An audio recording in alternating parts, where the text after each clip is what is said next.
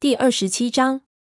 傍晚时候，烟雾已经全部散去，空气里充满了潮湿的气息。火星心情十分沉重，他对身边的灰条说：“现在大火一定熄灭了，我们可以回去瞧瞧家里的情况怎么样。”灰条低声说：“还可以寻找黄牙和半尾。”火星就知道他的老朋友能猜到他回家的真实目的。他冲灰条眨了眨眼睛，感激他能理解自己。灰条说：“我得去请示一下勾心。”火星的胸口仿佛遭到重重一击，他几乎忘记灰条现在属于别的族群了。火星隔着会场望去，看见蓝星卧在白风旁边，白风仿佛成了把他混乱的心情和发生在周遭的不幸事件隔开的一道屏障。火星拿不定主意是否应该告诉蓝星一声他要去哪儿。但最终打消了这个念头。在这种时候，他应当单独行动。如果河族猫对蓝星的虚弱状态产生好奇，就让其他猫去应付吧。云沼走过来说：“火星，你认为火熄了吗？”火星说：“灰条和我正要过去查看一下。我能去吗？”火星摇了摇头。他不知道他们将会在雷族营地里发现什么，而且。他内心深处害怕云沼看到营地被烧毁的惨状后，又萌生回到宠物猫生活中的念头。云沼热切地说：“我保证听你的每一句话。”火星说：“那你就留在这里帮助处理组里的事情。白风需要你的协助。”云沼失望地垂下头，说：“是，火星。”火星又说：“告诉白风一声，我们去哪儿了。我会在天黑前回来。”好的。火星看着云沼朝雷族猫走去，暗暗祈求星族保佑，让云沼听他的话，老老实实地待在河族营地里。灰条和勾心一起走过来，勾心眯缝起眼睛，疑惑地对火星说：“灰条告诉我说，他想和你一起回你们的营地瞧瞧。你难道不能带你们自己的武士回去吗？”火星站起身解释说：“我们有两位同胞在大火中失踪了。”我不想自己去寻找他们。勾心似乎明白过来，柔声说：“如果他们不幸遇难，有个老朋友在旁边安慰你会好一些。灰条可以和你一起去。”火星低头行礼说：“谢谢你，勾心。”灰条引路来到河边，在湍急的河水对面，经历大火后的森林变成黑乎乎的一片，只有在最高大的树的树冠顶部，还残留着几片叶子。与大树其他被烧焦的部分相比，这也算是小小的胜利了。虽然星族送来暴风雨扑灭了这场大火，但一切都太迟了，森林已经被烧光了。灰条一言不发地走下河岸，向对岸游去。他游得很快，火星费了好大力气才勉强跟上。两只猫爬上对面河岸，惊恐地看着这片曾经挚爱的，如今却被大火焚毁的丛林。灰条喃喃说：“站在河对面望着这里，曾经是我唯一的慰藉啊。”火星同情的看着灰条，听灰条的口气，他想家的程度似乎比火星原先以为的还要大。但没等火星开口询问，灰条已经上了河岸，向雷族边界走去。灰条走到边界处，停下脚步，留了些气味标记。火星忍不住琢磨，他的朋友在留下标记时，心里想的是河族还是雷族呢？尽管这里惨不忍睹，但灰条似乎仍喜欢回到他旧时的领地里。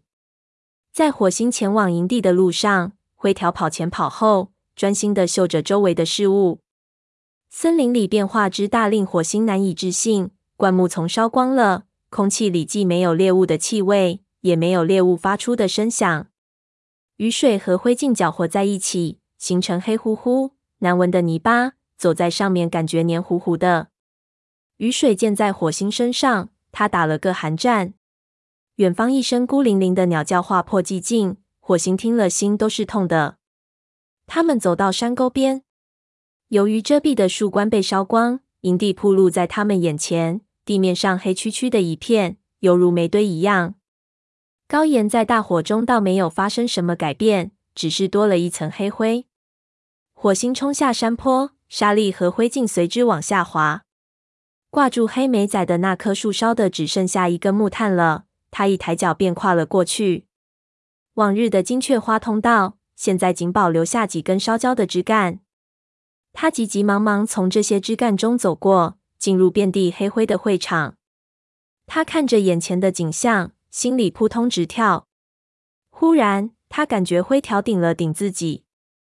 他顺着灰条的目光看去。看见半尾烧焦的尸体横在曾经是香薇通道入口处的地方，黄牙必定曾试图把昏迷的半尾拖到巫医巢穴里，那里是一块大岩石的裂缝，也许能避开火烧。火星呆呆地望着半尾的尸体，只听灰条说：“我埋葬半尾，你去找黄牙。”说着，他捡起半尾的尸体朝墓地方向拖去。火星看着灰条离去，感觉如坠冰窟。他知道自己回来营地的目的，但他的四肢突然没了力气，再也无法挪动半步。他强迫自己向巫医巢穴走去，往日的香薇通道都已化成了木炭。没有枝叶的遮蔽，黄牙的巢铺露在天空下，周围死一般的寂静，只听见雨水滴滴答答的落在地上。火星走进巫医巢穴前的空地，嘶声喊道：“黄牙！”大岩石上全是烟灰。但在烟灰气味中，火星嗅到了黄牙的气味。他又喊：“黄牙！”一声低沉的沙哑回应从巫医巢穴里传出来。他还活着。刹那间，火星心里的石头落了的。他挤进巫医巢穴里。巫医巢穴里光线昏暗。火星以前从没有进过这里。过了一会儿，他的眼睛才渐渐适应了这里的黑暗。他看见墙根处有一堆草药和浆果，虽然被烟灰染黑了，但没有被烧焦。接着，他看见巫医巢穴尽头有一双闪亮的目光。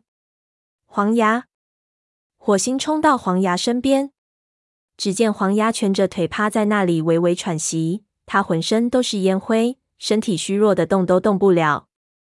他勉强抬头看着火星，气息微弱地说：“火星，真高兴看见你来。”火星用鼻子紧紧顶在他的毛上，说：“我不该把你丢在这里，我对不起你。你就出团毛了吗？”火星痛苦地摇了摇头，说：“他吸进了太多的烟雾。”黄牙声音沙哑地说：“半尾也是。”火星看见他的眼皮颤悠悠地将要合上，悲伤地说：“但我们救了金花的孩子。”黄牙低声说：“是哪一个孩子？”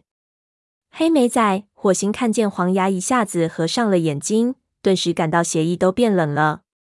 现在黄牙知道他用他的生命换取了黑莓仔的生命，难道星族对他说过什么，以至于他怕的竟然希望黑莓仔死于这场大火？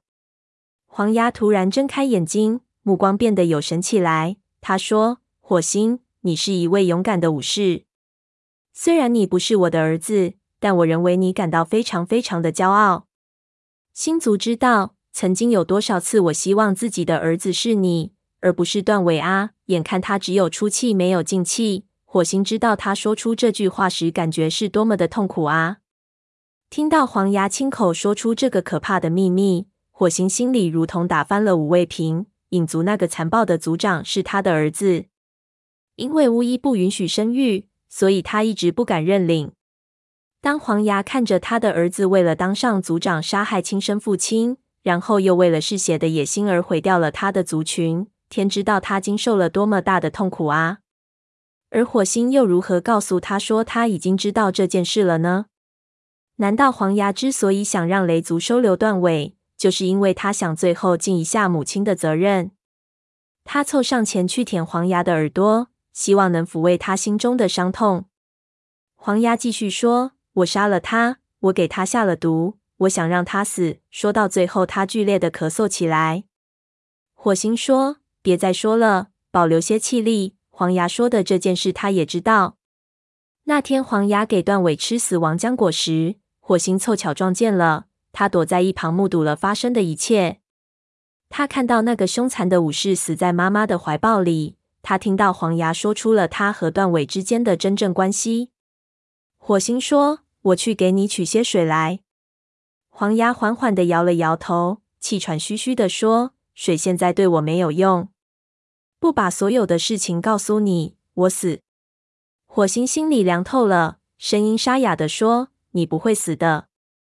告诉我该做些什么。”黄牙咳嗽着，生气地说：“别浪费时间了。不管你怎么做，我都要死了。但我并不害怕。好好听我说。”火星想祈求他别说话，省口气，以便活的时间更长些。但他现在不敢违拗他的话。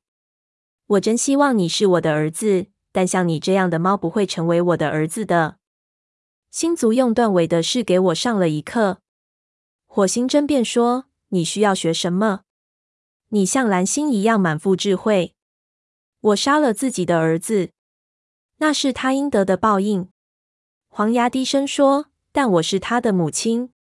星族会凭着他们的意愿来审判我的。我有准备。”火星不知道该怎样回答。只是低头舔他的毛，似乎他对这只老猫的爱能够将他多挽留一会儿。黄牙低声说：“火星，什么事？谢谢你把我带到雷族。告诉蓝星，说我很感激他收留我，能够死在这里，我知足了。我唯一的遗憾就是不能看见你成为星族要你注定成为的那只猫。”黄牙的声音越来越小，他张大嘴巴，竭力想吸进空气。火星恳求说：“黄牙，别死！”他看着黄牙痛苦的呼吸，心里像被利爪抓过一样痛。他知道黄牙已经回天乏力了。他悲痛地说：“别害怕，星族，他们能理解断尾的事。你对同胞的忠诚和你无穷尽的勇气将赢得我们武士祖先的敬重。你挽救了多少生命啊！